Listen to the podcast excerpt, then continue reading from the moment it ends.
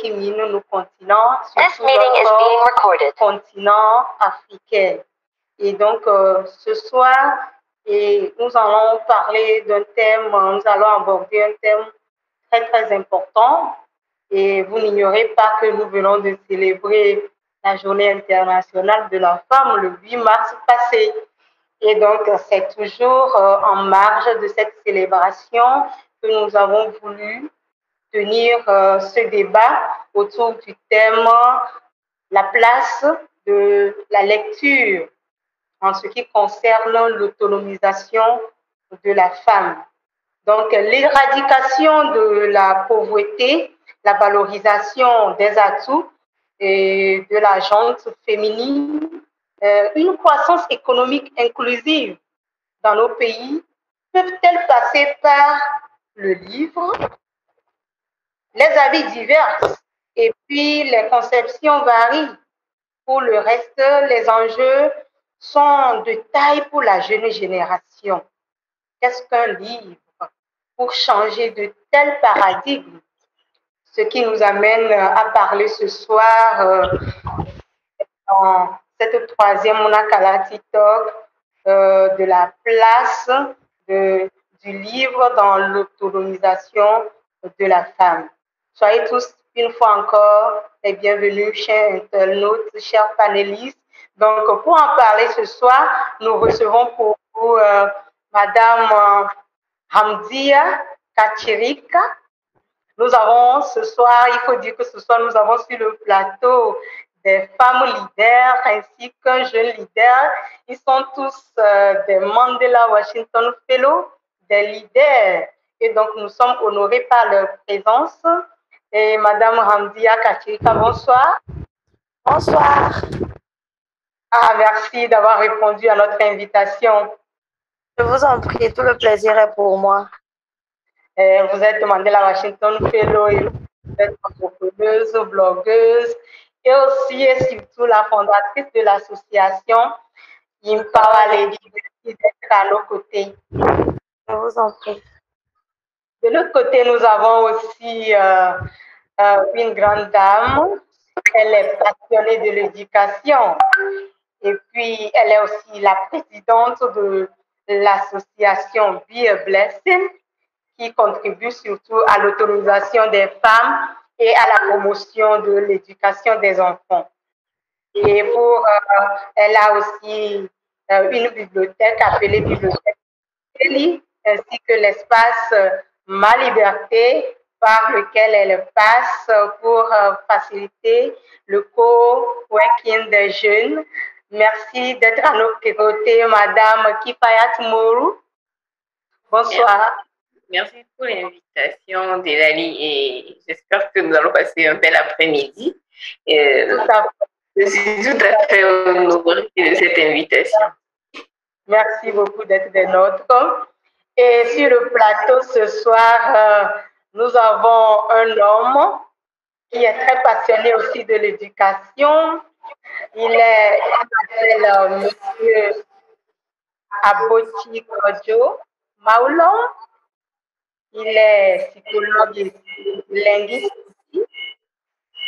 Il a travaillé plusieurs années comme interprète et il est secrétaire général et formateur des bénévoles en langue française et coach jeunes au sein de l'ONG internationale Youth Fellowship Cameroun. Monsieur Aboti, bonsoir. Bonsoir, bonsoir tout le monde. Bienvenue, nous sommes honorés par votre présence. Merci. J'ai été aussi honoré pour être euh, invité à vous joindre à ce webinaire. Merci beaucoup.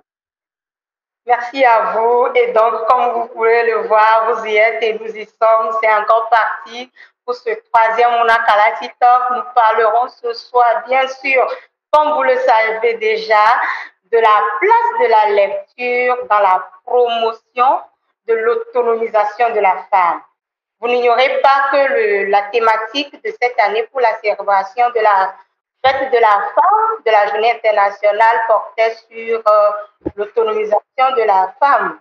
Tout à fait. Et surtout, c'était de voir euh, l'égalité de sexe dans la lutte contre le changement climatique et la réduction des risques des catastrophes naturelles. Mais on se demande, avoir cette thématique, est-ce que nous, les femmes, nous sommes vraiment prêtes à relever ces défis de l'heure en lien avec le changement climatique et bien sûr avec aussi les risques de catastrophes naturelles? Et donc ce soir, il est donc important qu'on y pense, qu'on y parle et que surtout on y trouve des solutions, surtout dû au fait que au Togo ici, les femmes représentent plus de 50% de la population et c'est d'ailleurs la, la, population active. Il est donc euh, normal qu'on y pense. Et donc, chers panélistes, soyez tous les bienvenus, chers internautes. Nous sommes honorés par votre présence. Je crois que vous serez des nôtres jusqu'à la fin. N'hésitez pas de partager vos réflexions, vos questions dans le chat. Nos panélistes feront le plaisir de répondre à toutes les questions. Vous aurez bien sûr aussi la parole pour faire vos apports et vos suggestions. Soyez tous encore les bienvenus. Je me tourne donc vers euh, les grandes dames sur le plateau, celles qui se couchent et se réveillent dans les livres. Eh, mais parlez-nous un peu de vos initiatives, Madame Ramdia. Comment se porte euh, l'association Empower Ladies au Togo? Euh, l'association Empower Ladies se porte bien. Et euh, je vais peut-être aller de cette façon. Par exemple, le but de l'association même, c'est la promotion et de, de contribuer à l'épanouissement socio-économique de, de, la jeune fille togolaise dans le milieu rural, plus précisément. Et donc, notre cible, c'est les adolescentes. Et nous travaillons beaucoup plus sur euh, la précarité menstruelle. Mais la question du livre vient au moment où, pour que les filles acquièrent beaucoup de connaissances, elles sont obligées de passer par les livres. Et voilà, nous savons, nous connaissons le pouvoir des livres, les bienfaits des livres. Jusque-là, je, je ne connais pas encore les méfaits des livres, mais j'en connais plein, plein de bienfaits.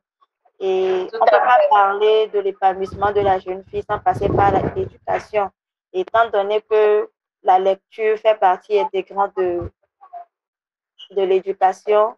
C'est primordial que, que nous ayons accepté, que nous acceptons de participer à cette talk pour, une fois encore, faire la promotion des livres et aussi montrer comment les livres ont un pouvoir assez fort dans le processus de l'autonomisation de, de la jeune fille et surtout dans le processus de l'éducation de la jeune fille.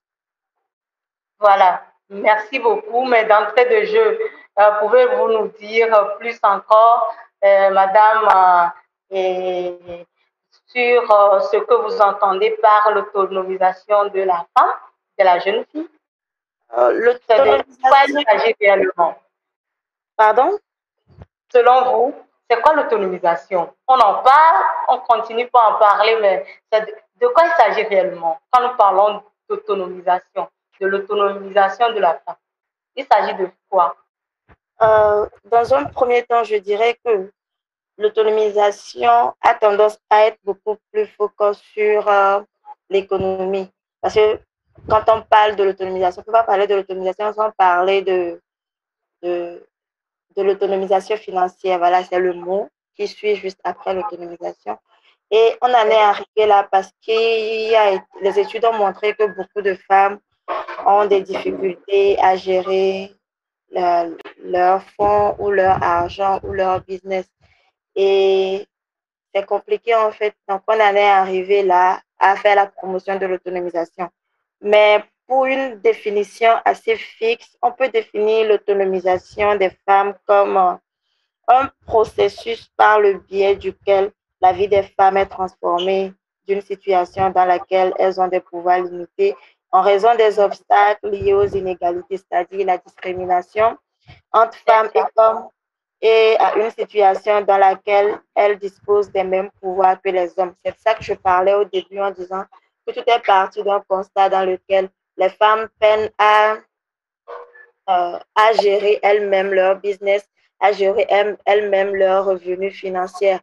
Et pour pallier à ce problème, il a fallu qu'elles reçoivent une éducation financière, ce qui va leur permettre de pouvoir euh, gérer, de pouvoir euh, travailler elles-mêmes. Parce qu'il y en a qui ont, par exemple, euh, une éducation assez élevée, qui savent bien ce qu'elles font, mais côté argent, c'est compliqué. Du coup, elles demandent à leur mari ou à leur conjoint de, gérer l'argent pour elles. Et dans la plupart du temps, dans la plupart des situations, il se trouve que les hommes, ces hommes finissent par bouffer l'argent et que c'est un peu comme la femme, elles ont travaillé vainement. Et donc, il est important que les femmes puissent savoir créer et gérer leurs sources de revenus elles-mêmes. Voilà, voilà, voilà. Merci beaucoup pour ces détails et précisions. Et je me tourne à présent vers euh, Madame Kifayat Mourou. Je crois que vous allez super bien.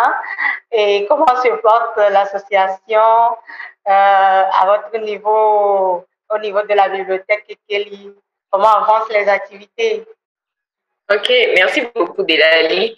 Euh, la bibliothèque Kelly va bien, l'association Vie et Blessing également se porte à merveille. Et en termes d'actualité par rapport à, à l'association, nous avons présentement un concours en euh, en cours, un concours que nous sommes en train de faire, un concours d'épulation dénommé Écho des lettres. Vous pouvez voir, euh, euh, toutes les informations sont disponibles sur, nos, sur nos, les différents réseaux sociaux Écho des lettres. C'est un concours que nous avons initié justement parce que le niveau baisse, les enfants ne sont pas forcément intéressés par la lecture malgré les livres que nous rendons accessibles. Donc, ce concours d'épulation a pour objectif, au bout du compte, de les amener à lire beaucoup, pour connaître les mots. Nous sommes à la phase éliminatoire qui va en avril et la grande finale aura lieu le 18 mai. Donc, Commencez à noter dans vos agenda que vous serez avec nous. Vraiment, félicitations pour vos initiatives. Vous travaillez aussi beaucoup sur euh, l'autonomisation des femmes. Est-ce que vous pouvez nous en dire plus quand nous parlons d'autonomisation des femmes? En parlons-nous réellement? De quoi s'agit-il? Est-ce de faire des femmes, rendre les femmes euh, capables, autonomes, ou bien s'assurer de l'égalité des sexes? Faire de sorte à ce que les femmes soient égales aux hommes? S'agit-il de ce débat-là? De quoi s'agit-il Merci beaucoup. Euh, moi, quand je pense à autonomisation, je pense à capacité. Et surtout, euh, je pense aussi à un autre verbe qui est euh, le pouvoir. Voilà. Voilà, sous la forme du oui, du truc là du mot plutôt, le, pouvoir. Et en, anglais, on dit empowerment. Quand on parle de autonomisation, empowerment, et je trouve que empowerment même euh, traduit mieux ce que ça veut dire que l'autonomisation en français. Parfois, les traductions ne sont pas forcément les meilleures. Mhm. Donc, euh, l'autonomisation a deux aspects. À mon avis, il y a l'autonomisation politique et l'autonomisation économique. Et à l'association Be Blessing, euh, nous sommes convaincus que l'un ne va pas sans l'autre. On ne peut pas donner l'autonomisation politique à la femme et espérer qu'elle puisse l'exercer si elle n'a pas l'autonomie financière ou bien économique qui doit accompagner. Je m'explique. Euh, à une femme qu'on dit que tu peux faire tout ce que tu veux, tu peux exercer tel pouvoir, faire ceci, mais quand elle n'a pas l'argent et qu'elle a pour euh, pourvoyeur quelqu'un d'autre, tu restes esclave en quelque sorte, bien guillemets, de cette personne-là. Donc, c'est important de donner, je trouve que la base, c'est l'autonomisation économique. Et à l'association BIE ce que nous faisons dans ce sens, en ce sens-là, c'est de l'espace Ma Liberté, qui est un projet euh, de incubateur pour les femmes, euh, ou mieux, un espace coworking où les femmes peuvent venir travailler ensemble, surtout les femmes couturières qui n'ont pas les moyens d'ouvrir un atelier ou bien qui n'ont pas les moyens de, de travailler décemment. Donc, nous avons équipé cet espace pour leur permettre de venir travailler, gagner de l'argent, apprendre à épargner l'argent et prendre soin de leur famille. Et à partir de là, elles peuvent demander à exercer, elles, elles auront le temps de réclamer leurs droits si euh, elles s'assurent de quoi manger à elles et à leur progéniture et si elles également s'assurent euh, un choix, elles peuvent penser maintenant à réclamer le droit de, de siéger à l'Assemblée nationale, des trucs comme ça. Sinon, on ne peut pas siéger à l'Assemblée nationale quand on a le ventre, on est affamé, donc voilà. Tout à fait, merci beaucoup. C'est riche. Je vous informe que avant qu'on en vienne au débat de ce jour, ça a été vraiment houleux les échanges en arrière-plan parce que on dirait que cette thématique euh, ça ça crée vraiment des divergences. Les hommes se disent euh, que c'est comme si les femmes veulent prendre leur place et qu'on finit par les négliger. Et donc ce soir, je pense que Dieu merci, nous avons sur le plateau, sur le plateau ce soir un homme, donc il saura au mieux nous dire ce qu'il entend par autonomisation de la femme. Est-ce à dire que nous prenons l'égalité ou que nous sommes là pour vous détrôner? Selon vous, Monsieur Aboti, vous êtes dans le secteur de l'éducation. Entendez-vous par autonomisation? Nous venons de célébrer encore le 8 mars. En tant qu'homme, qu'est-ce que cela vous dit Qu'est-ce que cela vous inspire? Ok, merci. Euh, J'emboîte le pas aux deux dames qui ont déjà parlé de l'autonomisation. Elles ont bien expliqué le thème dans, dans ces détails. Donc, euh, je vais aborder le sens euh, de l'égalité euh, pour dire que quand moi je pense à l'autonomisation, je ne vois pas du coup euh, l'égalité entre l'homme et la femme jusqu'à voir que la femme va dépasser euh, les hommes les femmes vont dépasser les mhm. hommes. C'est pas dans ce sens-là. Euh, c'est que euh, c'est la capacité, donner la capacité à la femme, euh, lui donner aussi une indépendance, euh, un cadre où elle peut euh, s'autodéterminer. Donc, elle peut décider, elle peut décider de son corps, elle peut décider de ses projets. Et quand elle le fait, cela n'est pas hum, en contradiction avec ses, ses rôles dans la société. Donc, ça ne menace pas la position de l'homme, ça ne menace pas la société au fait.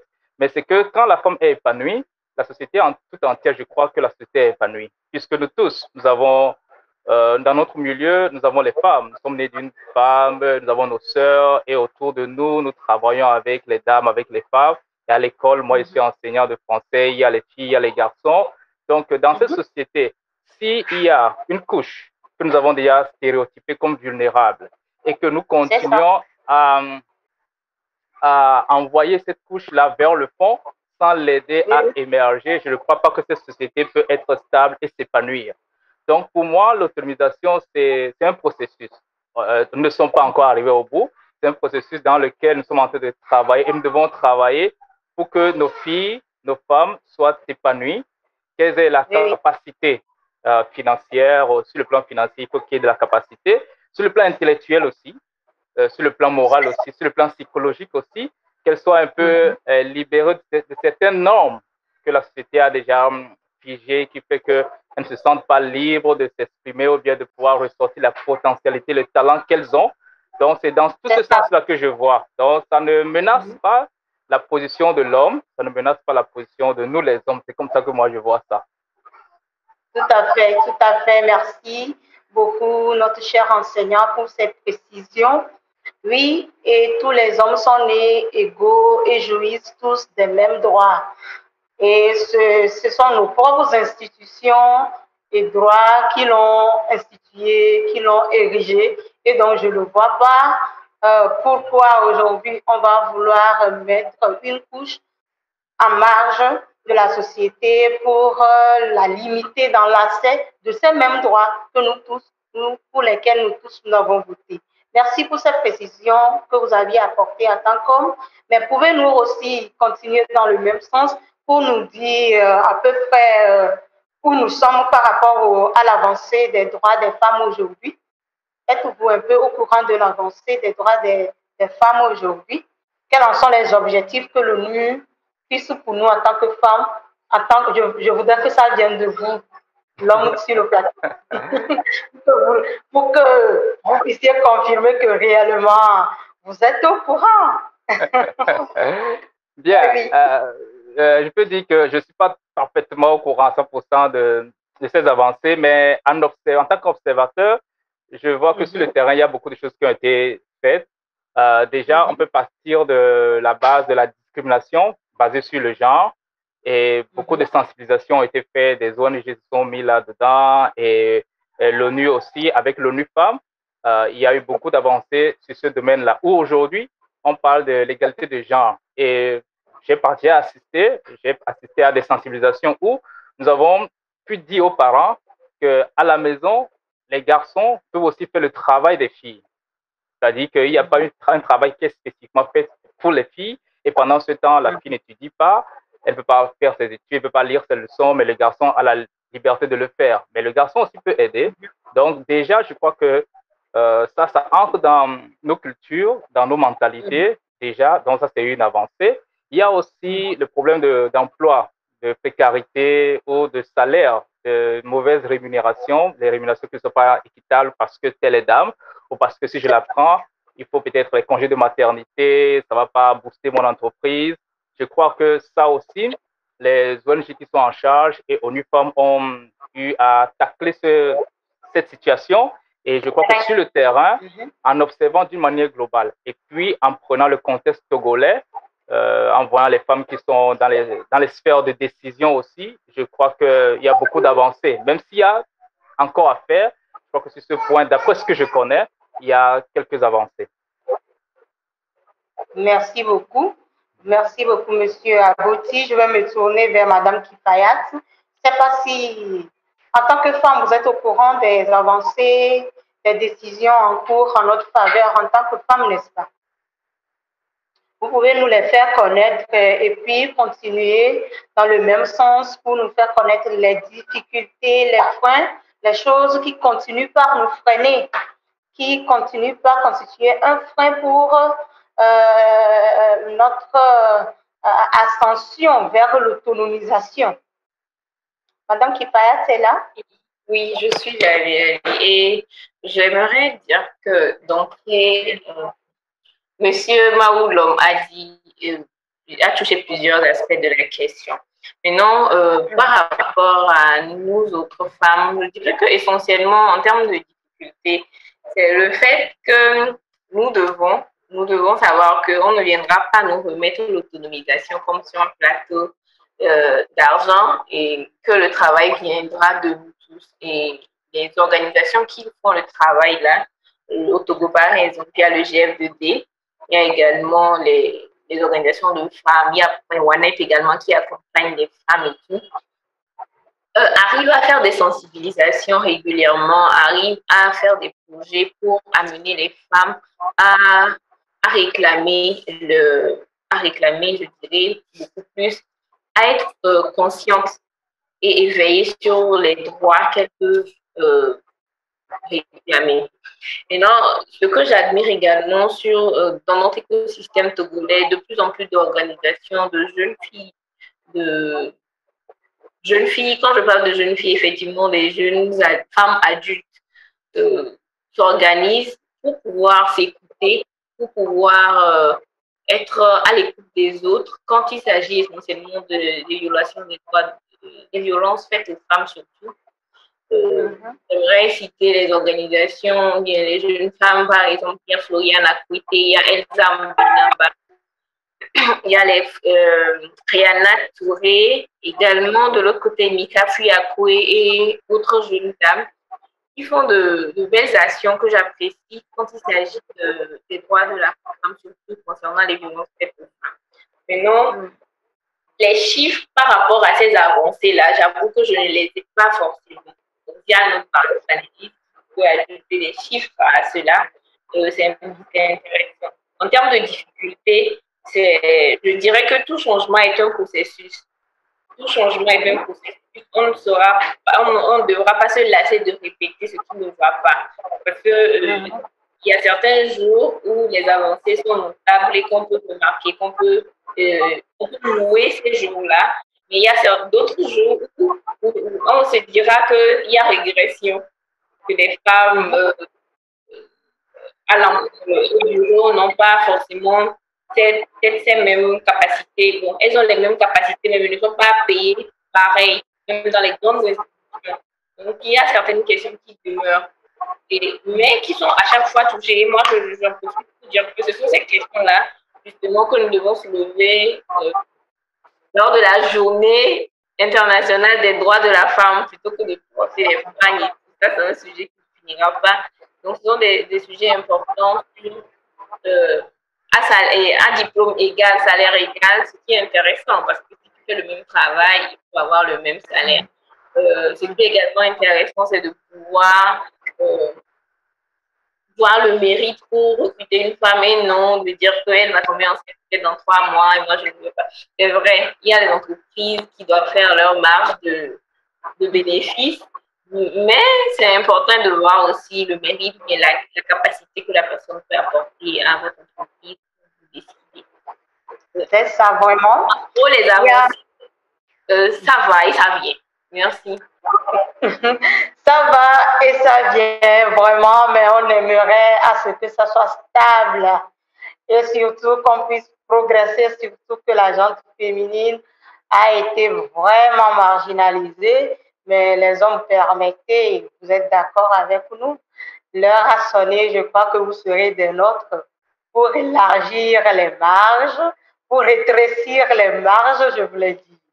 Bien sûr, nous allons tourner vers Madame euh, et Madame, euh, euh, ma chère collègue qui est aussi sur le plateau, pour nous faire connaître un peu son avis, son avis sur la question. Oui. Allô, est là? Hamdi est là? Oui, je suis là. Oui. Qu'en pensez-vous de ce que les autres ont dit? Pensez-vous que la lecture euh, soit une approche de solution? Qu'on pourrait placer la lecture, l'inscrire en, premier, en toute première ligne de combat dans la défense des droits des femmes?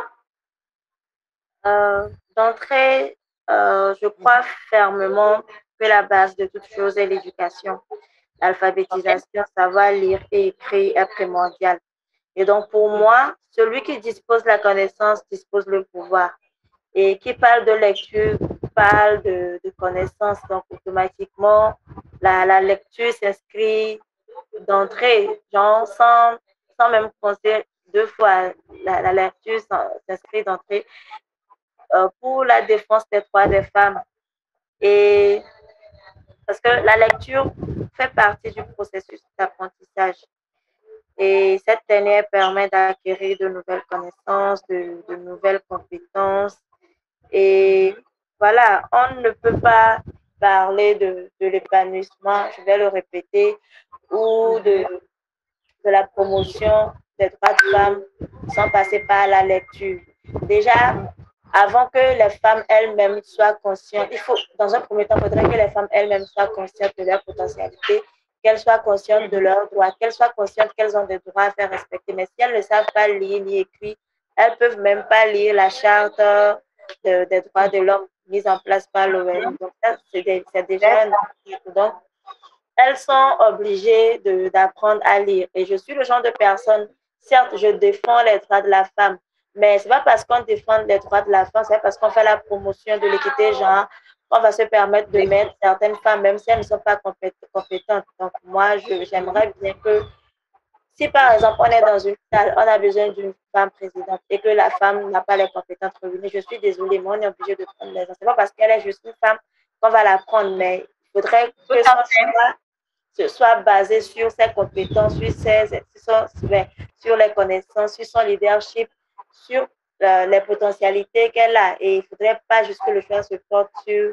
parce qu'elle est du sexe féminin. Non, donc c'est primordial et c'est obligatoire que les femmes savent lire et écrire. Et donc, écrire, évidemment. Elle rentre en première ligne dans, dans le combat contre les discriminations liées aux gens, dans le combat c'est ça. les droits de la femme. Tout à fait, tout à fait. Merci bien, parce qu'aujourd'hui, euh, les femmes font face à de nombreux défis. tellement qu'on se demande où sont les droits, où sont les chartes, et elles-mêmes se cachent même, elles hésitent à venir devant pour en parler. Ah, parce que pour en parler, mais il faut aussi faire usage des mots pour se faire entendre par ces supérieurs-là. Et donc, l'analphabétisme devient encore un gros problème pour nous les femmes. Et quand nous prenons le taux d'alphabétisme en Afrique, c'est encore les femmes qui ramassent la majeure partie. donc, vous imaginez, le défi est énorme. Monsieur Aboti, s'il vous plaît, dites-nous, par rapport à la lecture, pensez-vous pensez que si nous engageons réellement dans cette course de l'alphabétisation des femmes, que si nous les femmes, nous arrivons à être réellement capables de lire, d'écrire, nous puissions quand même arriver à une autonomisation, que nous puissions être capables de nous prendre en charge. Parce que dit-on souvent, mais les grands leaders sont les grands lecteurs. Quelle est cette leader femme que nous voulons pour l'avenir si elle ne sait pas lire? Monsieur Aboti. Effectivement, votre question, elle est rhétorique. Il y a déjà la réponse. Euh, merci. Mhm. Euh, quand j'étais encore tout petit, je crois qu'il y avait les grands frères qui allaient à l'université. À l'époque, c'était UB. Et qui disaient que quand ils, seront, quand ils vont se marier, ils ne vont pas épouser les femmes qui savent lire. Il y a quelque ah. chose qui se cachait derrière cette parole. Parce qu'une femme qui sait lire, quand il, il, va faire des choses, il va faire certaines choses, la femme pourra parler, pourra argumenter, pourra réfléchir, raisonner, et il se sent, il veut, je vais dire, il se sent menacé. Il veut être le chef euh, euh, tout, puissant. Donc, euh, c'est dans cet ordre d'idée qu'il qu'il parlait, les grands frères parlaient. Maintenant, pour nous, notre génération, on s'est rendu compte que lorsque vous avez une épouse qui est analphabète, c'est très dangereux et cette ignorance va vous coûter plus cher euh, s'occuper de la maison, prendre soin des enfants, tout ça aujourd'hui, si on ne sait pas lire, on ne sait pas déchiffrer les mots, on aura beaucoup, beaucoup, beaucoup de difficultés. Vous allez peut-être apporter un produit à la maison, peut-être, excusez-moi l'exemple, peut-être pour tuer les souris ou les rats, on va mettre poison dessus, elle ne va pas pouvoir lire, elle ne va pas pouvoir lire la notice. Vous achetez les médicaments, si vous n'êtes pas capable de pouvoir expliquer comment l'utiliser, si elle ne lit pas la notice, vous voyez déjà le danger qu'on peut courir. Déjà pour la maison, elle ne peut pas gérer, même si on dit que son rôle, c'est le rôle maternel. Si elle ne sait pas lire, elle ne sait pas écrire, il y a beaucoup, beaucoup, beaucoup de problèmes. Donc, je crois que les, mentalités à notre niveau, nous les hommes, doivent déjà évoluer. Je crois que ça a déjà évolué sur, beaucoup de plans. Donc, euh, pour revenir à la question précisément, la lecture a un rôle très, très, très important. La lecture, c'est un moyen d'acquisition de, savoir. C'est aussi un moyen de prise d'information. Et quand on, s'informe, on se forme également. Parce que lorsque nous recevons une information, soit elle vient s'ajouter à ce qu'on connaît déjà et nous confirme, soit elle vient changer ce que nous avions déjà qui est erroné, soit elle apporte quelque chose de, de nouvel ou de nouveau dans notre vie. Donc, s'il n'y a pas de lecture, si la femme ne sait pas lire, si elle ne sait pas écrire, si elle ne sait pas déchiffrer les, les lettres, je crois qu'on aura beaucoup, beaucoup de soucis. Donc, pour l'autonomisation euh, de la femme, pour l'avenir que nous voulons pour les femmes aujourd'hui, ça doit commencer par cette base, cette, cette fondation. Et c'est pourquoi je crois que toutes les, ONG et le gouvernement, je sais pourquoi, on met l'accent sur euh, l'éducation de la fille. Déjà, à la base, on voudrait que les filles soient scolarisées pour qu'au moins elles puissent apprendre à lire. Donc, euh, je, je, crois que c'est sans détour. La lecture a, sa place très importante. Merci. Merci bien, Monsieur Abouti. Euh, Madame Kifayat, euh, est-ce que vous alignez sur ces paroles de Monsieur Abouti? Pensez-vous que la lecture soit vraiment l'arme là qu'il nous faut pour pouvoir avancer? Et personnellement, quels, quels ont été vraiment l'apport de la lecture dans votre vie personnelle? Est-ce que la lecture a été quelque part un maillon dans, dans votre façonnement pour être la femme leader que vous êtes aujourd'hui, qui inspire plusieurs jeunes filles aujourd'hui Pensez-vous que la lecture en soit quelque chose quelque part? D'accord, euh, merci beaucoup. Euh, je m'aligne euh, en grande partie sur les, les, les mots de M. Maoulom.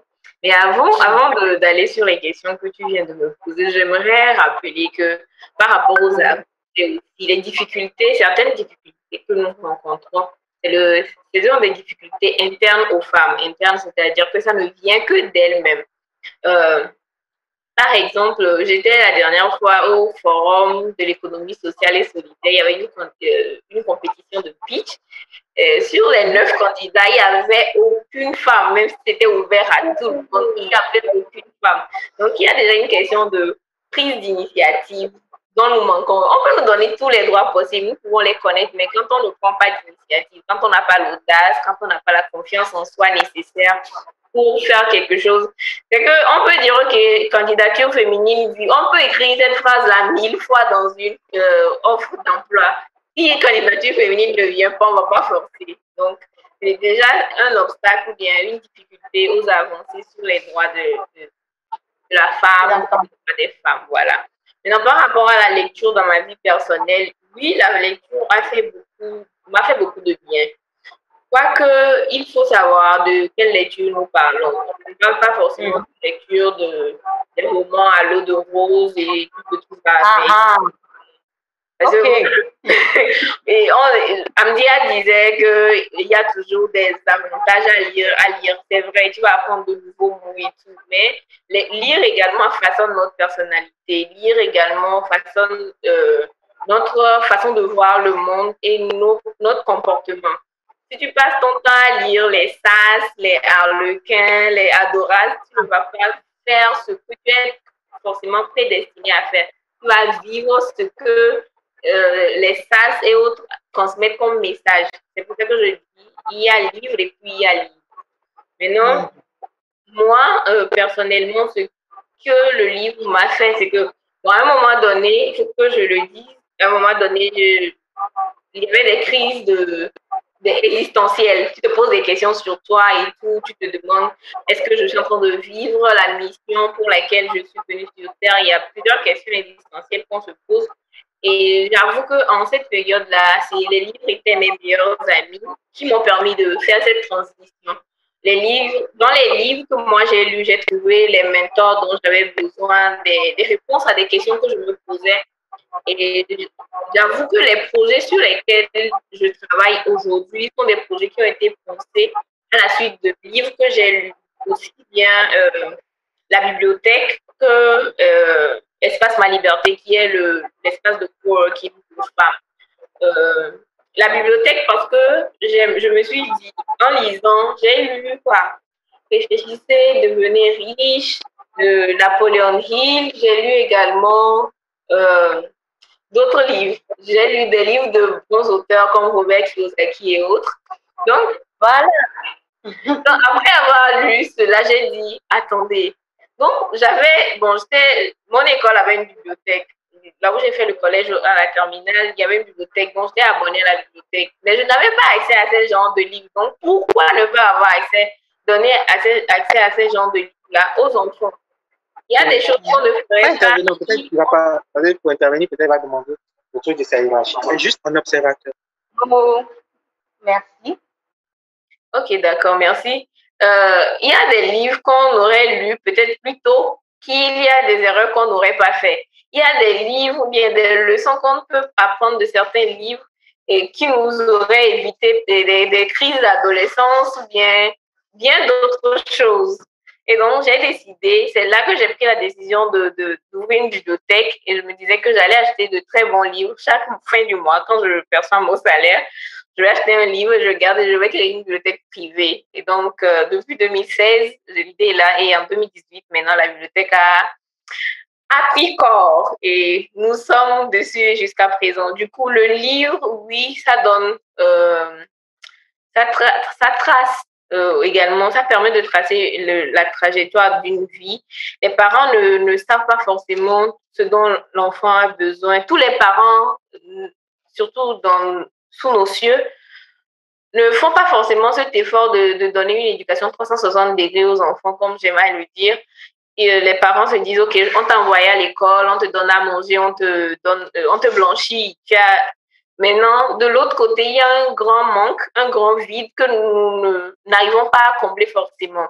Et avec ce monde qui devient un village global, c'est très difficile, difficile de, de s'en sortir, mais d'avoir les réponses à certaines questions autour de nous. Et si tu ne sais pas avoir cherché ou avoir ces réponses-là, tu tombes dans n'importe quoi et on te dit n'importe quoi. Or, euh, toutes les situations, je pense, ont déjà été vécues. Quelqu'un a vécu ma situation, a déjà peut-être pris euh, le courage de l'écrire. Donc, savoir où trouver les réponses euh, est une, je crois que c'est la base de l'intelligence également. Savoir où trouver les bonnes réponses aux questions qu'on se pose est, est une forme d'intelligence et la bibliothèque est le meilleur endroit où on peut en trouver les livres, les bons livres, je répète, les bons livres. Je ne parle pas forcément de Adoras. Adoras aussi a sa raison d'être. Harlequin a sa raison d'être. Je ne fais pas la publicité pour tout ce beau monde-là, mais les bons livres, voilà. C'est pour ça, justement, qu'à la bibliothèque Ekeli, nous faisons la sélection des livres, nous vous accompagnons parce que on ne lit pas n'importe quoi dans n'importe quelle saison. Il y a des saisons où tu as besoin d'en savoir plus sur la finance. Et il y a des saisons où tu as besoin d'en savoir plus sur le leadership. Donc, après discussion avec nos, euh, abonnés, nous leur faisons des, euh, recommandations de livres. C'est comme ça que nous fonctionnons à la bibliothèque Ekeli. Donc, euh, merci beaucoup. Voilà.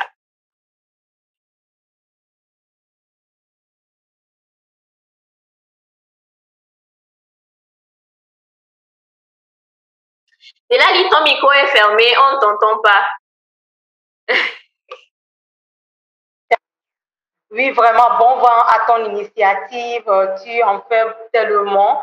Et disons bon vent à toi et plein de choses encore pour l'avenir. Nous croyons en cela.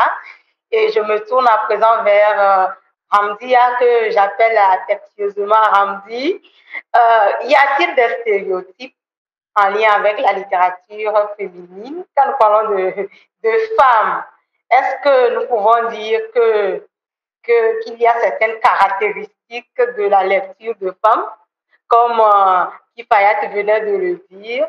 Est-ce qu'il y a des stéréotypes? Hein? Est-ce que la lecture féminine souffre de, de certains stéréotypes? Est-ce que nous-mêmes, nous nous calquons sur certaines caractéristiques de livres à lire, ce qui nous empêche de vraiment avoir euh, de l'espace et cerner le contour des, des choses. Hamdi Allô, Hamdi est là? Allô, oui, je suis là, je suis là. Euh, je ne suis pas très sûre d'avoir bien compris ta question, mais ce que je peux répondre, c'est quand j'aimerais savoir, voilà, quand vous parlez de stéréotypes euh, liés à la littérature africaine et tout, c'est dans quel sens? Et je vais essayer de donner un peu ce que la, la réponse, une réponse en fonction de ce que moi j'ai compris. Quand vous demandez est-ce que, par exemple, il y a des difficultés liées à la lecture des femmes, euh, je ne sais pas. Moi, je dirais euh, les stéréotypes, peut-être ainsi il y en a, c'est depuis la maison. Je prends l'exemple de, de l'éducation des, des, années 80, des années 60, je ne sais pas, où mm-hmm. pendant longtemps, on croyait que bon, la femme, c'est le sexe faible, elle, elle n'a pas le droit d'apprendre, d'étudier tout. Elle, elle est mhm. appelée à être la femme d'un monsieur, donc il faut qu'on la prépare à être une femme au foyer. Et à côté, il y a le petit garçon qui doit étudier, qui doit, qui, qui a tout, euh, qui a tout à son pouvoir pour, voilà, pour être quelqu'un dans la société. Si c'est en ce sens-là, je me dis, les stéréotypes, ils sont, parce que la, la fille, si par exemple, il y en a qui sont euh, qui aiment la lecture, qui, qui veulent apprendre, elles sont obligées de se cacher. Et quand on les arrête ou quand on les attrape, c'est une punition pour elles. Là, dans ce cas, il y a des problèmes, des stéréotypes. Mais si on parle de, de la jeune fille, là, au 21e siècle, maintenant, là, et genre, quand, on parle, quand on parle des stéréotypes liés à ces filles en ce 21e siècle-là, je, je doute fort qu'il y en a encore, d'autant plus que même dans les programmes d'études, c'est obligé c'est obligatoire de lire. Et tout de suite dans les commentaires, il y a euh, quelqu'un qui demandait, qui posait une question, qui faisait la remarque que euh, à l'école primaire, il y a beaucoup de filles qui sont inscrites, mais chemin faisant, on se retrouve avec, euh, on, voit que les filles ne, sont plus sur les bancs. Il y, a, la majorité qui abandonne les études et tout. J'ai essayé de à peu près, c'est là je me dis, par exemple, euh, c'est le premier obstacle à mon niveau ou de mon avis, c'est la, la grossesse précoce la grossesse précoce et puis la pauvreté. Parce que arriver à un niveau, certains parents n'ont plus les moyens de payer la scolarité de leurs enfants. Et ça, c'est faute de la pauvreté. Du coup, l'enfant est obligé de ne plus suivre les cours. Il est obligé d'arrêter, l'enfant, ouais, la fille, est obligé d'arrêter les études pour aider sa maman, pour vendre ou pour faire quelques, petites activités et l'aide que l'enfant va apporter à ses parents permettront maintenant de payer la scolarité de ses frères ou de ses, petits frères. Et de même, voilà, de même, euh, euh, côté ou d'un autre côté, il y a également le problème lié euh, à, au manque de l'éducation sexuelle. Jusqu'à ce qu'il y a, le sexe est toujours un tabou. Le sexe, les menstrues, tout est encore question de tabou. Du coup, les parents n'arrivent pas vraiment à asseoir leurs enfants pour leur parler de, de la sexualité, du changement de corps à l'adolescence, des premiers monstrues, comment gérer sa sexualité et tout et tout. Il y a tout un tabou. Voilà.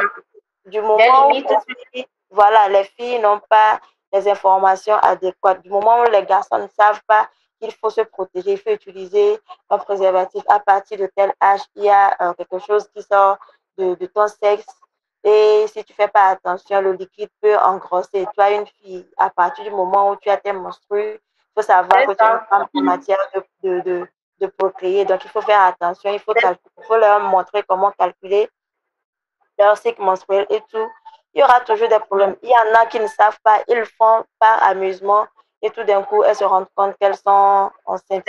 Et nous sommes vivants en, en Afrique, par exemple. Et moi, dans ma région, ou surtout dans ma religion, tout de suite, quand une fille tombe enceinte, le premier réflexe des parents, c'est de la virer, de la renvoyer de la maison, alors que ça ne devrait pas être la solution. Peut-être que la petite ne savait pas avant de faire. Maintenant, c'est aux parents de, de l'attraper, de, de lui parler, de lui expliquer que ce que tu as fait, ce n'est pas bien, comme ci, comme ça. Mais nous, tout de suite, on, on renvoie la petite, elle est laissée pour elle-même. Et dans ces conditions, c'est compliqué pour elle d'étudier parce qu'il y a déjà une charge mentale et déjà il y a la grossesse qui ne facilite pas les choses.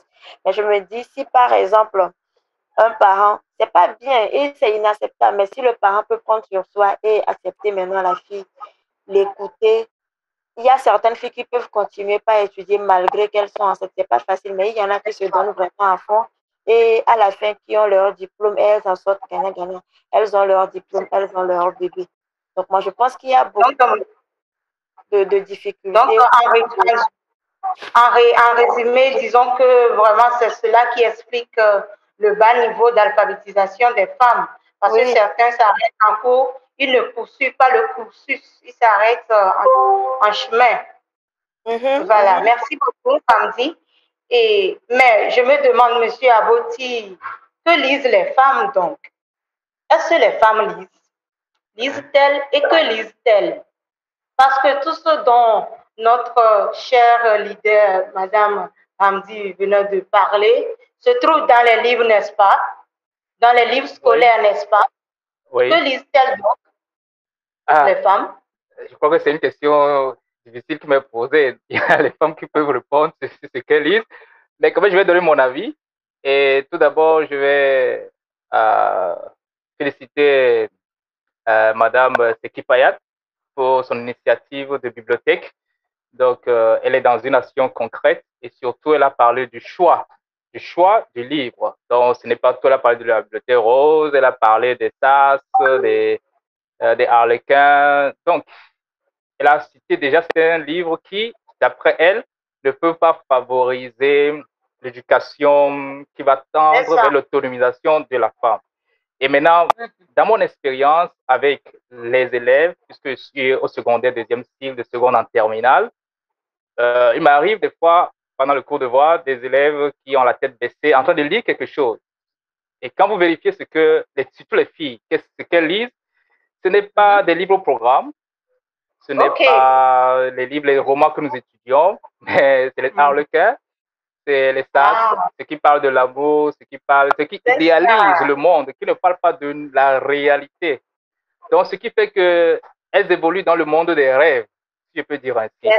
Et elles s'éloignent de petit à petit de la réalité, elles ne font pas face à la réalité. Et du jour au lendemain, elle va quitter les nuages pour la terre, c'est-à-dire pour la réalité, elle est, c'est déjà trop tard.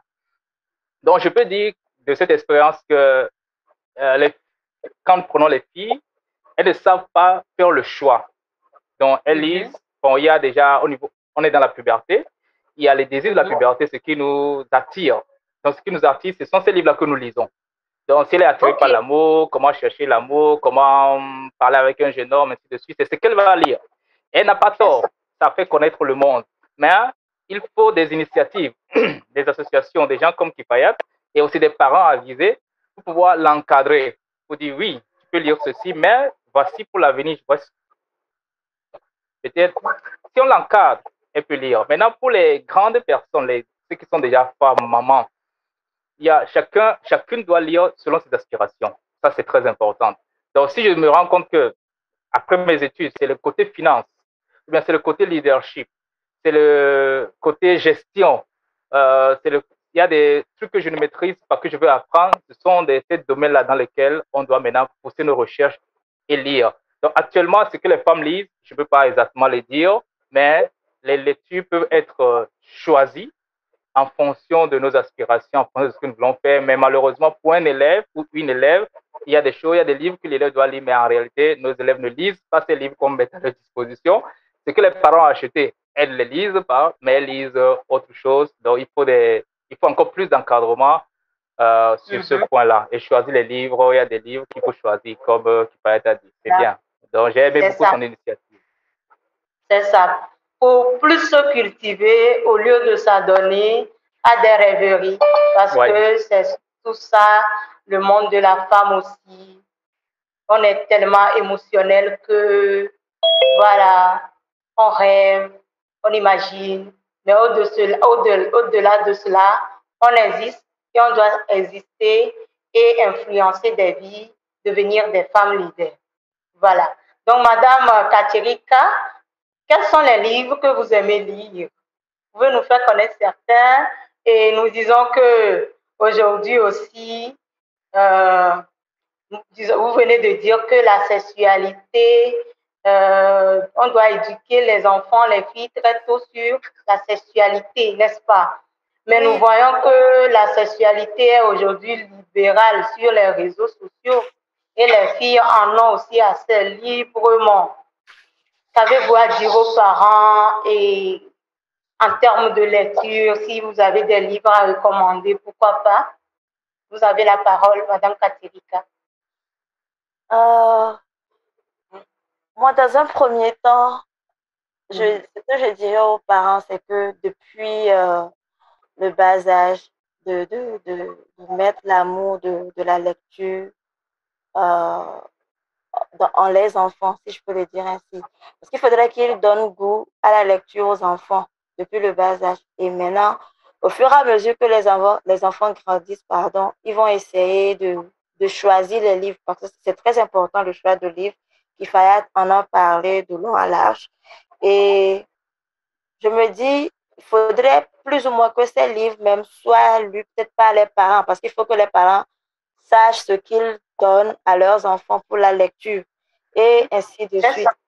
Maintenant, et tout ça, ça doit venir d'une famille instruite parce que n'oublions pas qu'il y a beaucoup de familles euh, dans lesquelles les parents ou surtout la maman qui a plus de temps avec les enfants n'est pas instruite.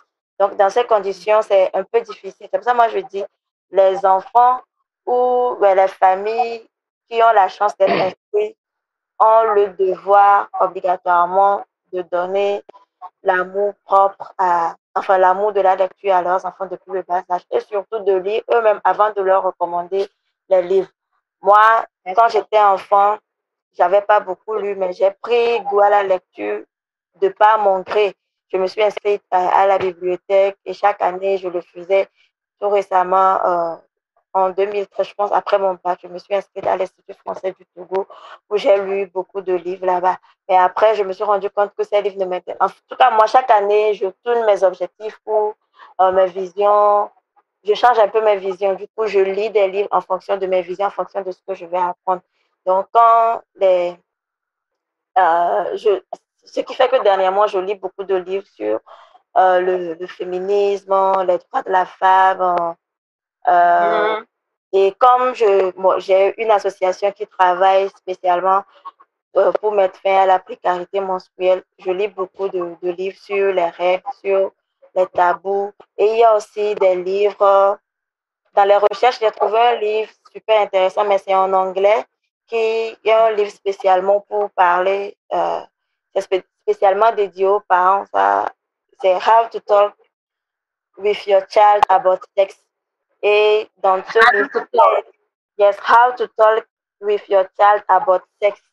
Et dans le livre, tout a été dit, comment les parents vont aborder euh, les, les, les, les sujets liés au sexe à leurs enfants, avec leurs enfants, comment organiser la réunion, tout, comment parler de, du sexe avec eux et avec les filles, comment parler des menstrues et tous les changements qu'on remarque. Donc, je me dis, c'est seulement comme ça, voilà, c'est comme ça qu'on, c'est seulement comme ça qu'on pourra amener les enfants à lire. Moi, ici, je ne peux pas recommander, je ne peux pas tout de suite faire toute une liste de livres à à, aux parents à lire. Mais ce que je dis, moi, dans, dans, mon niveau actuellement, je lis beaucoup de livres qui ont trait au leadership. Je lis beaucoup John Maxwell. Je lis beaucoup euh, des livres qui parlent d'entrepreneurship parce que je suis entrepreneur également. Je lis beaucoup de choses qui ont trait euh, au féminisme. Je l'ai déjà lu. J'ai lu des livres de Naomi Kila, de Ngozi Adichie. J'ai lu Americana. J'ai lu, j'ai lu beaucoup, beaucoup de livres concernant ça parce que. De riches livres, vraiment, Parce que je me dis, je ne peux pas prétendre défendre quelque chose si moi-même je ne maîtrise pas. Donc il va falloir que je, je maîtrise beaucoup, beaucoup de sujets, je maîtrise, que je comprenne de long à l'âge avant de m'engager dans quoi que ce soit. Donc je lis des livres tournés vers ça. Et il y a également, je lis des livres sur la pensée critique je lis également même des livres sur les reproches parce que il y a des gens qui n'acceptent pas qu'on leur fasse des reproches. Donc, je lis des livres sur comment faire le tri entre les livres, euh, les reproches constructifs et, et, les reproches qui sont là juste pour nous dénigrer. C'est euh, ça, merci. Très, vous êtes euh, vraiment un leader parce que les grands leaders lisent. Mm-hmm. Ça se voit, mais Pouvez-vous nous dire ce qu'a apporté tous ces livres dans votre vie aujourd'hui? Parce qu'aujourd'hui, on vous voit sur la toile, vous faites beaucoup de choses, vous organisez même des conférences et autres. Ça inspire la jeunesse, ça inspire nos aînés. Ils se disent, ben, la relève est assurée. Qu'a apporté donc la littérature dans votre cursus de femme leader aujourd'hui? Euh, la lecture m'a apporté beaucoup. Euh, dans un premier temps, la lecture, la lecture m'a permis euh, de découvrir beaucoup de choses et ça m'a permis de, de, de, connaître plus ma personnalité. Aujourd'hui, dans mon entourage, les gens me demandent fou à quel point j'arrive à écouter mon corps. Et tout, tout, je dis non. Tout ça, je l'ai appris en lisant. Et à chaque fois que moi je lis, je fais des exercices. Parce que très tôt, j'ai compris que l'éducation à l'école ou euh, ce qu'on nous montre à l'université était insuffisant. Donc, très tôt, j'avais commencé à faire des recherches, surtout dans mon domaine, parce que moi, à l'université, j'ai fait le journalisme et j'ai fait beaucoup de recherches dedans. Et ça m'avait beaucoup aidé. C'est pour cela, quand j'ai commencé par m'intéresser aux questions liées aux droits des femmes, je me suis dit, bon, le, le meilleur enseignement ou le, la première chose qui puisse m'apprendre beaucoup de choses, c'est les livres. Donc là, j'ai commencé par lire. J'ai lu beaucoup, beaucoup, beaucoup beaucoup de livres en ce sens et en même temps, au, même moment que je lis, j'essaie de mettre ça en pratique. Parce que quand on lire, c'est bien, mais quand on fait la pratique, c'est-à-dire un peu, on a l'expérience, l'expérience, ça reste. Donc, aussitôt lu, je mets ça en pratique. Et je me dis que c'est comme ça que c'est parti. Hein. Je lis, et vous l'avez dit, je suis plus ou moins présent. Je ne suis plus présente comme avant sur les réseaux sociaux, mais je suis quand même encore là. Et je me dis, c'est en fonction des connaissances que j'acquiers, en fonction de ce que je partage, ce que je fais en, organisant des conférences, des, des meet-ups, des rencontres et tout, qui, permettent aux gens de me faire confiance et également de m'inviter et qui me permettent de, d'être sélectionné à certains concours et tout. Et la base de toute chose, je le dis, je le répète, c'est l'éducation. Quand j'ai commencé, euh, je parle beaucoup, hein, vous allez m'excuser. Quand j'ai commencé euh, quand j'ai créé mon association, euh, en quelque sorte, c'était un peu comme une nouvelle chose pour moi. Parce que je ne sais pas maintenant, mais à l'époque, en tout cas en 2019, nous étions la seule association qui travaillait pour mettre à la prise menstruelle au Togo. Donc, pour fabriquer, nous fabriquons des services cliniques réutilisables que nous offrons aux filles dans les milieux ruraux du pays. Donc, au début, j'avais besoin de, de quelqu'un vers qui me retourner. J'avais besoin des, des ressources, des, des, personnes ressources, mais c'était compliqué. Et là, je me suis rendu compte qu'il fallait lire. Et c'est comme ça, j'ai commencé par lire des livres qui parlent de, des monstres, du, du tabou autour du monstre. J'ai lu beaucoup de livres, j'ai regardé beaucoup de vidéos YouTube. J'ai appris à fabriquer des serviettes hygiéniques moi-même. J'ai fait les expériences, j'ai fait des essais, ça a marché. Je les ai testés et c'est bon. Et j'ai commencé par en fabriquer, à distribuer. C'est pour vous montrer à quel point le livre et l'auto-éducation m'a permis de d'apprendre beaucoup, beaucoup de choses. Donc, c'est, on, on, peut, il faut lire, voilà, lisons, c'est très important, lisons beaucoup et faisons attention surtout à ce que nous lisons. C'est vraiment très important. Moi, par exemple, je lis en fonction de mon domaine et en fonction de ce qui m'intéresse. Donc, si un parent, par exemple, doit recommander un livre à son enfant, il doit voir en sens ce qui pour lui est normal, ce qui doit permettre à l'enfant d'apprendre. Donc, c'est en fonction de ça qu'il peut recommander des livres à, l'enfant. Et d'autres personnes, d'autres personnes adultes qui veulent lire, par exemple, tu fais la sociologie, bah, lis des livres euh, qui ont trait à la sociologie. Si pendant que tu fais la sociologie, tu trouves que la communication te plaît, bah, tu lis des livres concernant la communication avant maintenant de voir si, si tu es vraiment fasciné ou tu, si tu aimes vraiment à toi maintenant de décider si tu veux t'investir à fond en, par exemple, faisant euh, un master ou une licence en communication. Mais ce qui est sûr, lisons, on ne peut qu'apprendre en lisant. Merci beaucoup. Lisons et on doit lire et lire davantage et progresser aussi dans les études parce que les sphères que nous visons en tant que leaders euh, en ont besoin, vraiment. Et donc, euh, chers internautes, chers participants au webinaire de ce jour, nous sommes en train de parler de la place de la lecture dans l'autonomisation de la femme. Si nous voulons avoir des femmes leaders, des femmes qui sont capables de se prendre en charge, de s'affirmer, eh bien oui, nos internautes confirment que cela est possible par la lecture si en tant que femme, vous visez à être dans des sphères élevées, passez donc par la lecture. Si vous êtes femme et que vous voulez outiller vos enfants, les préparer à une vie de femme leader d'avenir, passez, pensez à la lecture. Et c'est ce dont nous parlons ce soir avec euh, nos chers panélistes, des dames avec plusieurs casquettes et des responsables dans le secteur éducatif qui partagent avec nous ici les réalités, eh bien, les grands leaders lisent, comme disons-nous souvent, et donc les femmes ne lisent pas que les arlequins, les adoraces, non, les femmes se cultivent aussi. Chers hommes, oui, achetez, pourquoi pas, des livres hein, à vos femmes pour euh, leur et pour les permettre de se cultiver, oui, connaître et plus, pourquoi pas. Il le faut. Et donc, nous continuons le débat, comme je vous l'avais dit, vos questions sont les bienvenus. Vous pouvez les partager dans le chat. Je vois déjà des internautes qui font des apports vraiment très riches. Merci beaucoup.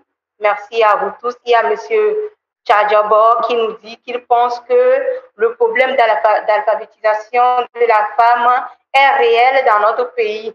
Et le paradoxe est qu'au primaire, dans, dans la plupart des écoles publiques et privées, le pourcentage des élèves filles est souvent supérieur au pourcentage d'élèves hommes. Et la question est de savoir ce qui bloque réellement leur avancée. Est-ce le système éducatif qui a mal adapté? Est-ce que est-ce la conception de la femme dans nos sociétés, les normes sociales? Voilà, on s'interroge et puis nous nous interrogeons et c'est d'ailleurs le pourquoi nous y sommes ce soir. Merci d'être des nôtres. Nous prenons en considération tous vos apports. Et notre internaute continue par dire que pour sa part, la connaissance des, des obstacles nous permettra de chercher les pistes de solutions pour lever la question d'alphabétisation de la femme. Merci beaucoup, Monsieur Tchadjabo, d'avoir accepté d'être les nôtres ce soir. Je vais me tourner donc vers Madame Kifayat et elle est dans le domaine de la littérature. Eh bien, les femmes ne lisent pas seulement, elles écrivent aussi, elles, éditent aussi, elles ont aussi des initiatives dans le domaine de la littérature. Est-ce que vous pouvez nous faire connaître certaines de ces femmes que vous connaissez, qui sont dans le domaine, qui est-elle Sur le continent, au Togo, oui. Sur le continent, au Togo. Euh, Mhm. je- bon, je vais d'abord, la charité bien ordonnée commence par soi. Je vais m'appesantir sur le Togo. Euh, il y a les auteurs femmes que j'admire beaucoup au Togo qui font, euh, je dirais, un travail qu'il qu'il est- qu'il faut louer.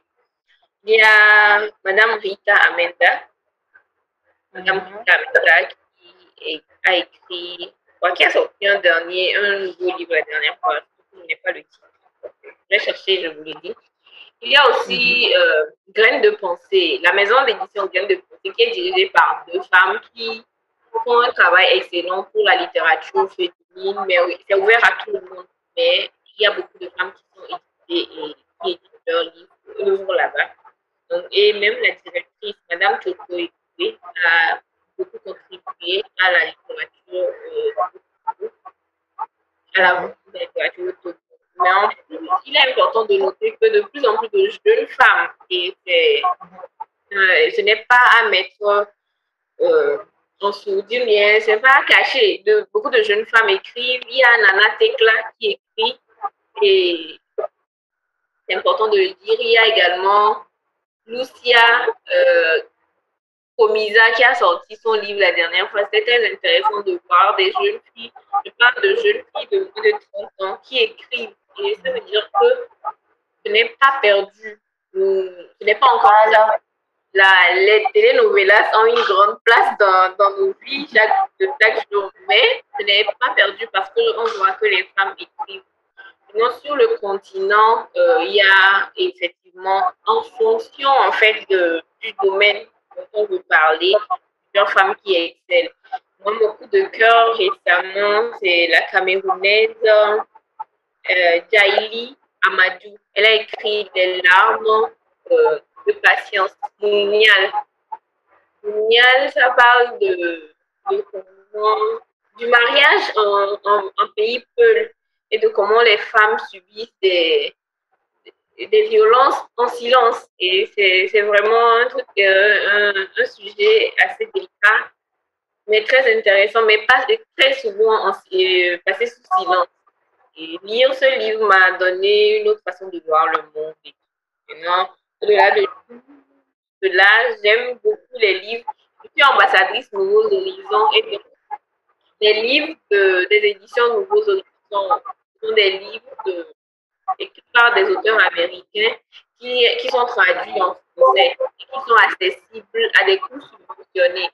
Et donc, on peut euh, facilement euh, avoir ces livres-là Ils sont également disponibles en format numérique sur YouScribe. Donc, ce sont des livres de femmes, d'hommes et de tout, mais c'est de quoi lire. Ça, ce sont des sources ou des, des endroits où vous aurez des livres à moindre coût.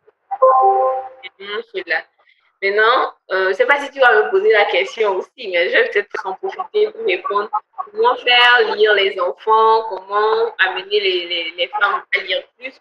Tout d'abord. Oui, tu peux aller avec. Ok. Il faut d'abord qu'on se dise la vérité. Dans nos maisons, nous avons tous un poste télévision, bien un poste téléviseur. Et nous avons un budget pour faire abonnement canal par mois. Mais nous n'avons pas de coin bibliothèque. Je ne pas d'une grande bibliothèque, mais nous n'avons pas forcément une petite étagère de, de, de rangée où il y a des livres et nous n'avons pas de budget pour acheter des livres par mois. Par contre, Canal, on trouve toujours l'argent pour faire l'abonnement. Donc, il y a quand même des passages entre ce que nous voulons faire et ce que nous, nous faisons. Ça. la première chose que moi je dirais pour faire la promotion de la lecture, autant, et ça commence par la maison, c'est de pouvoir euh, de pouvoir avoir un coin bibliothèque et de se dire, discipliner à acheter des livres. On ne demande pas d'acheter de, des livres qui coûtent trop cher. Il y a les librairies par terre et personne, pour un début, vous pouvez, vous pouvez accéder à ces librairies par terre à moindre coût. Pouvez également voilà. deuxième point avec les enfants et les filles, visiter les librairies pour qu'au moins ils, voient les, ils ou elles voient les livres et soient intéressés. Laissez-les faire les choix. Laissez-les faire les choix. Même si vous n'allez pas tout acheter, que l'enfant se promène au moins dans la bibliothèque, dans la librairie, pardon, pour voir. Même l'odeur du nouveau livre donne envie de lire.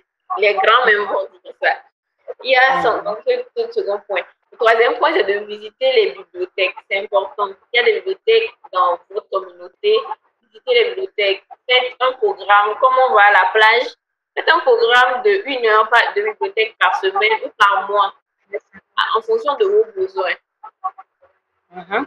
Et donc, après lecture, il faut faire un débat. C'est intéressant. Et en tant que parents, on ne doit pas, et surtout pour nous les femmes qui, dans une certaine mesure, avons la plus grande charge en termes d'éducation des enfants, on, on, doit leur montrer par exemple.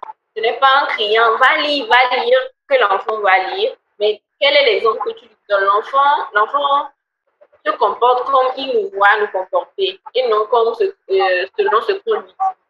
Donc, on doit instaurer des temps de lecture. Toi-même, il faut que l'enfant te voit en train de lire qu'il a envie de lire. Je parle, je parle par expérience. Euh, ensuite, on passe tout le temps à faire des cadeaux aux enfants. Mais est-ce qu'on fait des cadeaux livres? Pensons également à faire des cadeaux aux enfants à la, à la Noël, à, pour l'anniversaire. Vous achetez les jouets, vous achetez tout ce que vous voulez, mais insérez un petit cadeau, livre, un petit livre, comme ça, on ne peut pas le faire. C'est pareil, là, c'est pour tout le monde. Monsieur, tu veux offrir cadeau à ta femme, insère un livre. Suivant le domaine même, tu peux lui passer un message sans qu'elle ne sache. Suivant le domaine dans lequel tu veux s'améliore, envoie-lui le livre et c'est vice-versa pour les femmes aussi. Moi, je me rappelle, il y a une dans, un cabinet, il y a une dame là-bas qui me faisait beaucoup de misère. Je voulais qu'elle change de comportement. Je lui ai offert un livre pour le dos. C'est un sujet de. Non, je, la trouvais amère. Donc, je lui ai offert un livre pour, pour dire que tout le monde, le livre, je crois que mais un livre sur les mandalas et mandalas. Et puis, on dit le monde entier n'est pas contre toi, en fait, quoi? Je lui ai offert le livre. Je ne sais pas ce qu'elle a dit, merci, elle est partie. Mais elle a prié. Si elle lit, tant mieux, Dieu merci. Si elle ne lit pas, moi j'ai passé mon message, je te trouve amère. Le monde entier n'est pas comme toi, donc laisse-nous vivre. Voilà. C'est ça. Les livres font du bien. Comme tu l'as dit, ça transforme notre caractère, ça nous façonne vraiment les livres nous font du bien. Mais nous allons nous tourner vers notre cher monsieur sur le panel, monsieur Aboti, en tant qu'éducateur. Euh, Qu'est-ce que vous nous conseillerez? Les grandes, les femmes s'y mettent déjà. Elles font tout pour euh, lire et lire plus. Qu'allons-nous faire à nos jeunes enfants, à nos filles, pour les amener à prendre goût? C'est surtout ça aussi, pour qu'ils aient le goût de la lecture. Que faire? C'est un réel défi pour les parents aujourd'hui. Oui. Euh, donc la question, si je comprends bien, euh, ce que j'ai bien compris, c'est comment amener nos jeunes filles à aimer la lecture, c'est ça? D'accord. OK. Bon, une partie a déjà été répondue. Euh, les enfants apprennent par, par imitation. Oui. Et nous savons que nous-mêmes, euh, généralement, les parents n'aiment pas beaucoup lire. Quand on rentre à la maison, c'est devant la télé. Ça fait que les enfants, dès le bas âge, il y a ça. Nous savons que dans les sociétés où on lit beaucoup, dans les sociétés occidentales où on lit beaucoup, dès le bas âge, on lit des histoires aux enfants quand ils sont polis. Et les enfants sont déjà accoutumés au livre. Donc, ce qu'en grandissant, il sait qu'il y a quelque chose, un trésor dans le livre. Euh, maintenant, pour pouvoir avoir ces livres donnés aux enfants, il y a le coût financier aussi qu'on ne peut pas négliger. Euh, par exemple, je vais donner un exemple sur moi-même. Euh, mon tout petit premier bébé, je voulais lui donner des livres, mais je cherchais des livres de qualité où les couvertures sont rigides, carton dur. Parce qu'il est bébé, il ne faut pas qu'on lui donne des livres fragiles, il va déchirer rapidement.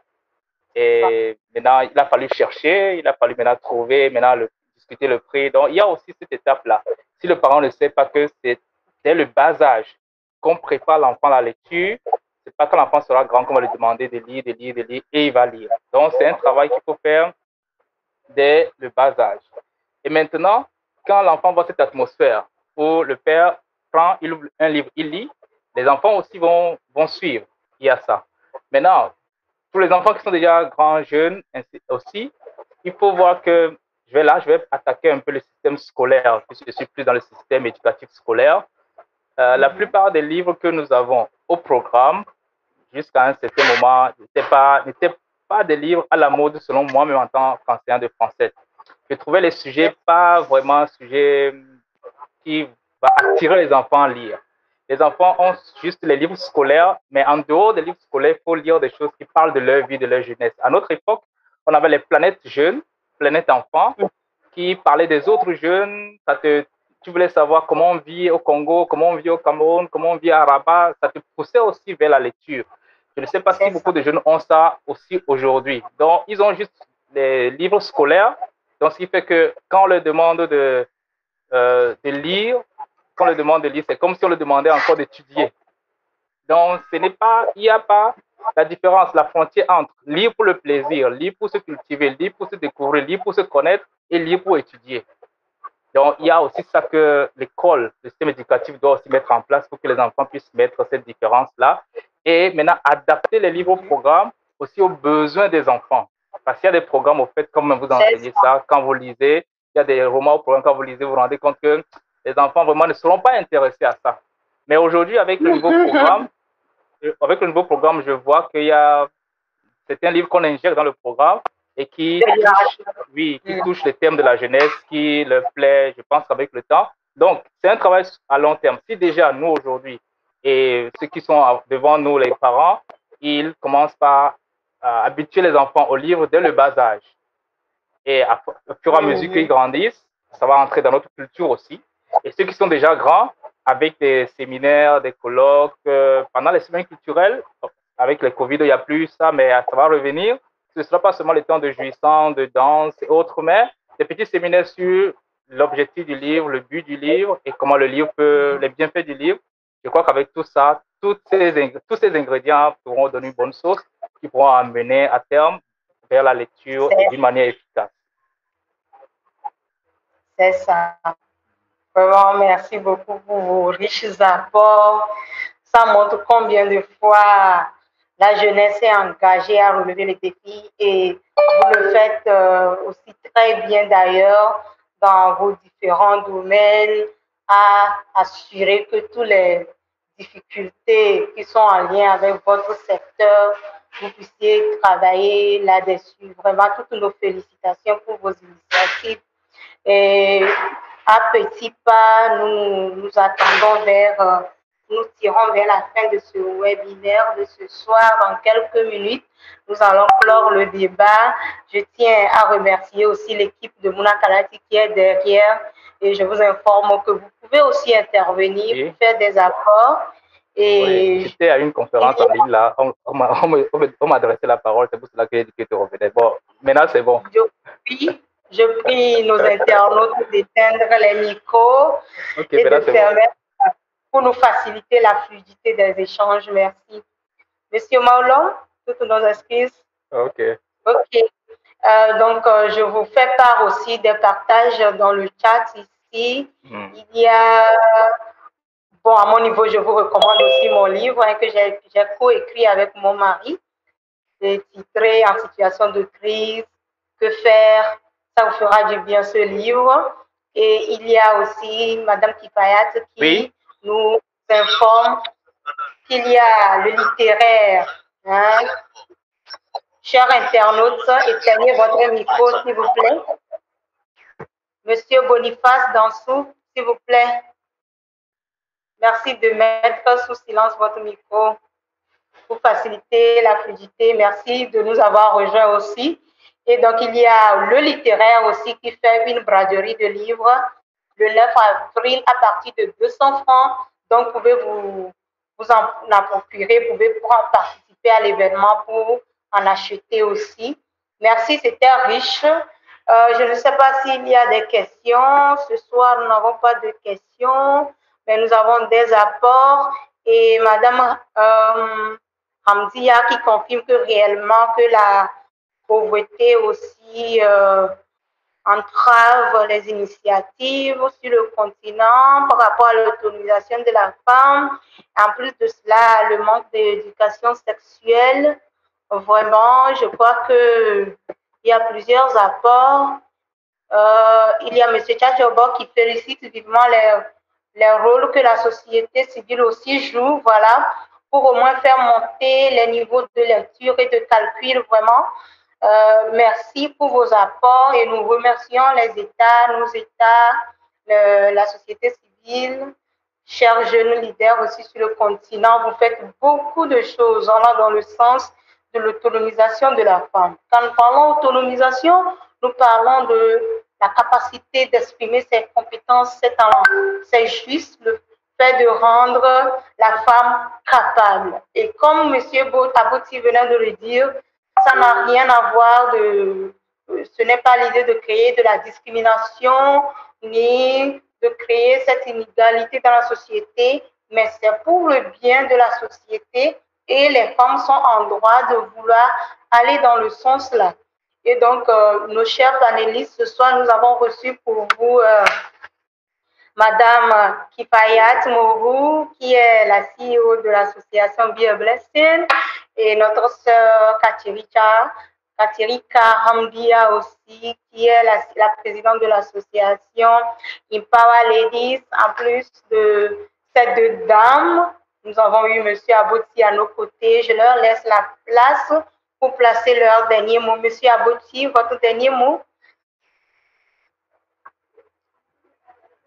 Votre dernier mot, Monsieur Abouti Oui, merci. Euh, je voudrais tout, oui, je voudrais tout d'abord remercier euh, Mouna Kalati euh, pour euh, l'invitation et pour la confiance aussi.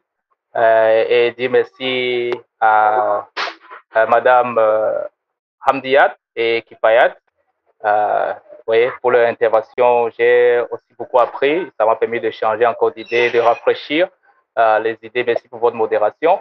Et en gros, je crois que comme nous sommes dans un processus, si nous joignons nos efforts ensemble et nous pouvons arriver à, destination, il y a un, livre euh, que j'aimerais euh, aussi recommander. C'est écrit par, elle s'appelle euh, Maître Kadaka Abunima Molga, une Togolaise. Elle a écrit le manuel de leadership pour la jeune fille. Et là, dans ce livre, elle parle de comment briser les normes euh, sociales, d'abord des filles, parce qu'elles-mêmes sont liées, ce qui fait qu'elles ne peuvent pas sortir vers le leadership, et maintenant les accompagner avec des exercices pratiques. Je crois que ça peut aussi aider euh, beaucoup, de, beaucoup de jeunes filles, beaucoup de femmes aussi. Mais en gros, je suis satisfait, reconnaissant pour les échanges et je crois que ça va nous aider à bien avancer. Merci. Merci beaucoup, merci. Et il y a M. Fomekon Narcisse aussi, qui est le président adjoint de l'association Mouna Kalati. Pour ceux qui se demandent c'est quoi Mouna Kalati, ça réfère au Douala, qui veut dire la littérature jeunesse, le livre pour enfants, tout court. Voilà, et donc il nous a rejoint, il fait un partage aussi riche avec nous qui dit que qu'il pense que le problème d'alphabétisation des femmes est réel dans notre pays et le paradoxe euh, est qu'au primaire, dans la plupart des écoles publiques et privées, le pourcentage des élèves filles est souvent supérieur au pourcentage d'élèves hommes. Voilà. Et la question est de savoir ce qui bloque réellement leur avancée. Vraiment, Monsieur Narcisse nous a rejoint. Vous avez la parole, Monsieur Narcisse. Non, bonsoir à tous les panélistes et merci d'avoir accepté l'invitation. La question n'est pas de moi, de Lali, c'est une question d'un de nos followers qui l'a posée dans le chat. Je voulais juste que peut-être euh, vous reveniez là-dessus.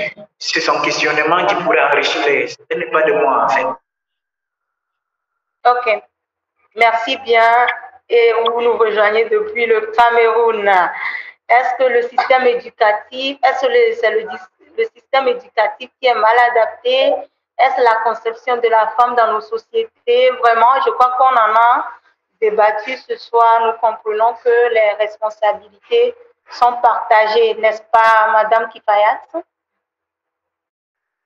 Allô, Madame Kifayat? Les responsabilités sont partagées, n'est-ce pas? Absolument, les, responsabilités sont partagées entre, euh, je dirais, la famille, l'école et les enfants eux-mêmes qui sont des acteurs également. Euh, la famille, parce que quel est le modèle que nous avons, quelle est la vision que nous, parents, avons et que nous transmettons à nos enfants. Euh, mm-hmm. moi, dans mes aventures, j'ai rencontré des enfants qui ne voient pas plus que le CEPD. Et genre, le CEPD, c'est le plus grand, grand diplôme qu'ils ont, qu'ils peuvent obtenir. Et s'ils n'arrivent pas à obtenir le CEPD, ils ne sont pas gênés parce que le modèle qui est à côté d'eux, c'est, de ça qu'ils vont s'inspirer.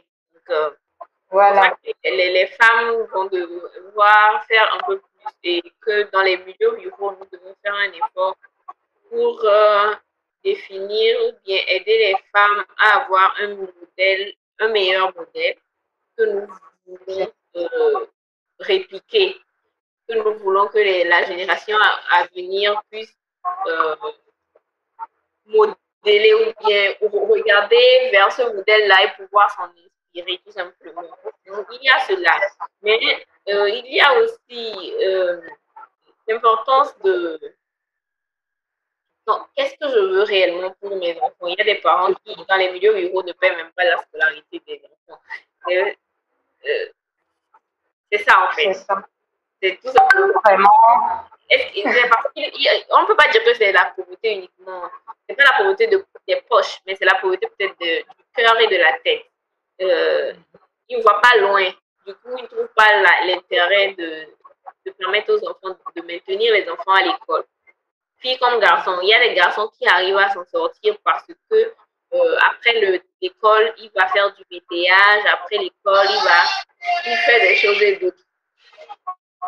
Donc, euh, vous profitez pour la fin Oui, j'en profite pour faire mon mot de la, la fin. Je dirais merci d'abord à Mona Kalati. Je dis merci et c'était un plaisir de partager ce panel avec les, amis Maoulom et Amdia. Euh, je rappelle qu'il y a des initiatives pour le livre euh, qui se font à et de plus en plus. on, peut acheter des livres partout maintenant euh, à des coûts euh, intéressants à des coûts intéressants. Et aussi les bibliothèques comme la nôtre qui proposent même une fonctionnalité mobile où vous pouvez être à votre bureau ou à la maison, vous êtes abonné selon le pack qu'il faut. Nous rendons accessible le livre, nous amenons le livre vers le lecteur en fonction de ses besoins. Donc, nous sommes disponibles. Les contacts, je ne sais pas si je peux les donner ici. Je laisse les contacts Voilà. C'était un plaisir de, de, d'échanger sur le sujet. Merci beaucoup, Kifayat, euh, d'être des nôtres ce soir. Nous sommes honorés par votre présence. Ce n'était pas évident à voir vos occupations. Ça montre combien de fois vous tenez vraiment à la génération future et que vous tenez à laisser vos empreintes pour la nouvelle génération. Vraiment, merci. Merci beaucoup, Monsieur Aboti Maoulom, aussi pour votre disponibilité en tant qu'enseignant. Ce n'est pas si évident, mais vous avez pu trouver du temps pour nous. Merci. Madame Ramdia Katirika, votre mot de la fin, s'il vous plaît. Euh, je dirais dans un, dans un premier temps, merci beaucoup à Mouna Kalati de, nous avoir invités. Ce fut, ce fut des, échanges assez fructueux et intéressants. Euh, mon mot de fin à l'endroit de, de la jeunesse est lisez dès que vous avez l'opportunité de lire et apprenez de nouvelles choses dès que vous avez l'opportunité de le faire. Parce que, euh, je le dis et je le répète, celui qui détient la connaissance détient le pouvoir. Donc, n'hésitez pas, on ne cesse jamais d'apprendre. Qu'on ait 4 ans, 3 ans, 5 ans, 10 ans, 20 ans, 30 ans, 50 ans, 60 ans, il y a toujours des choses à apprendre. Donc, lisez, apprenez beaucoup de choses, découvrez de nouvelles choses. Et voilà. Merci beaucoup. Ce sera donc sur euh, les mots de Madame euh, Ramdia Katirika que nous allons clore euh, notre séance de ce soir. Madame Ramdia, merci beaucoup pour votre disponibilité aussi à être des nôtres ce soir. Vous étiez très occupée toute la semaine. merci d'avoir accepté d'être les nôtres. Ok, comme vous l'avez dit, celui qui détient la connaissance détient le pouvoir. Les femmes, vous cherchez à avoir le pouvoir, vous cherchez à être autonome, à exprimer vos compétences librement. Ah oui, c'est possible par la lecture. Merci d'avoir resté avec nous jusqu'à la fin de ce débat. C'était un réel plaisir pour moi et nous vous invitons pour euh, le prochain MK du, euh, du mois prochain. Ce sera toujours pour euh, vous faire plaisir, mais n'hésitez pas de partager vos doléances, vos questions sur nos plateformes. Vous pouvez nous lire davantage sur les réseaux sociaux. Vous pouvez nous suivre sur notre site euh, internet mounankalati.org. Vous aurez plus de détails en vous abonnant aussi à nos pages euh, Facebook. Au nom de l'équipe de Mouna je remercie tous nos panélistes et tous les internautes d'avoir resté jusqu'à la fin. Oui, c'était vraiment un long moment. Merci. Et ainsi, on se dit donc euh, à la prochaine dans l'espoir que vous avez pu garder de riches informations et que vous avez aussi été richement bénis ce soir. Merci et bonsoir chez vous. Bonsoir, bye bye. Bye. Oui, au revoir. C'était un plaisir. au revoir. Merci.